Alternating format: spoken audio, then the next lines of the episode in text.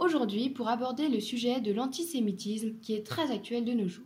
Nous avons recueilli des faits, des paroles touchantes et des chiffres concernant cette montée de l'antisémitisme.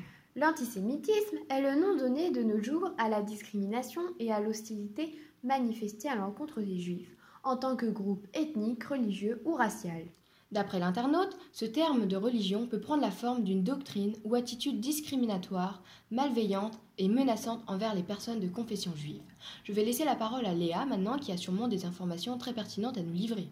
Oui, bien sûr, par rapport à ce terme, ce 10 mars 2019, le Parisien nous informe que Almog Koten, le capitaine israélien d'une équipe de seconde division de football, a fait l'objet d'un message haineux sur Twitter.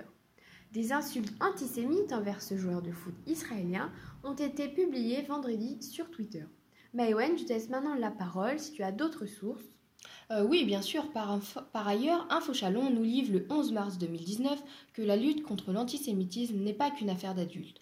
En effet, après avoir assisté à la cérémonie qui se tenait à la synagogue de sa ville, Axel, 12 ans, collégien sur Chalon-sur-Saône, nous confie vouloir combattre le racisme. Le discours était très touchant. Ça s'adressait vraiment à tout le monde. Je suis contre la haine, nous livre Axel.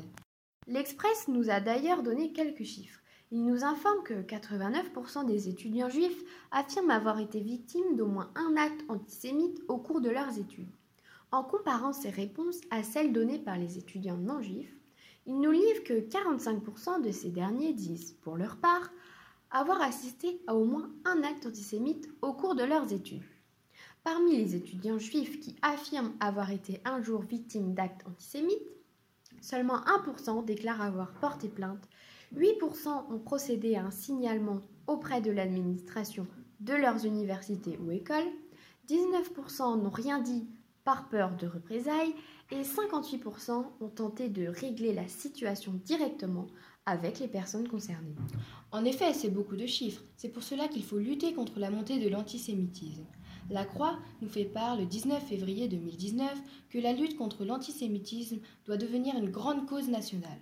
Pour cela, la Croix estime qu'il faut en parler encore plus, marteler les choses, dire que c'est une abjection. Ceux qui auraient l'idée de se livrer à de tels actes doivent savoir qu'ils ne, ne, rencontreront aucune complaisance. Néanmoins, il faudra une sanction beaucoup plus forte que celles qui ont pu être données par le passé pour les auteurs d'infractions. Je suis tout à fait d'accord, il ne faut pas hésiter à en parler. Et c'est d'ailleurs ce qu'a fait Christine Angot en portant plainte contre des tags antisémites appelant au lynchage.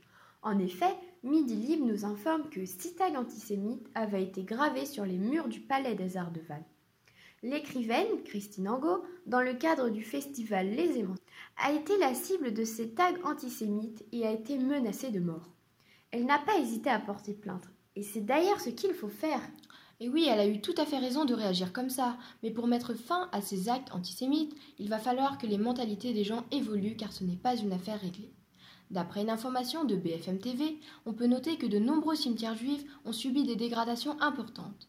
En effet, le 19 février de cette année, le cimetière juif de Katzenheim a été victime de ces dégradations. Avant lui, il y a eu Erlichheim en décembre 2018 et il y a pile 4 ans celui de Sarunion qui a été profané. On peut aussi citer les dégradations à Wolfisheim en 2010, Dimmeringen en 2007 ou encore Saverne en 2004. La liste est encore longue en Alsace et il semble que les cimetières israélites sont particulièrement exposés aux dégradations. Et les dégradations matérielles ne sont pas les seules. Selon une information rapportée par le journal local Le Dauphiné, l'un des rabbins de Grenoble, Nissim Sultan, a été la cible d'insultes antisémites dans un train le conduisant à Paris. Selon le journal, alors que le rabbin travaillait sur son ordinateur, le suspect a essayé d'engager la conversation avec lui avant de lui voler un document, un texte biblique en hébreu. Ces informations nous viennent tout droit du journal Time of Israel. Ces actes antisémites sont aussi présents dans nos villes. Une information du Télégramme nous informe qu'en ce début d'année, les boulevards Simone Veil ont été dégradés par une femme originaire des alentours de Dinan qui avait recouvert de peinture blanche les sept panneaux indiquant ces boulevards. Elle avait ensuite déposé dans la boîte aux lettres des services techniques de la mairie une lettre anonyme à caractère antisémite. La femme a été identifiée par la gendarmerie de Dinan après une enquête de plusieurs semaines. Ce sont tous ces actes qui définissent l'antisémitisme. C'est la fin de cette émission de radio. Merci de nous avoir écoutés. Au revoir.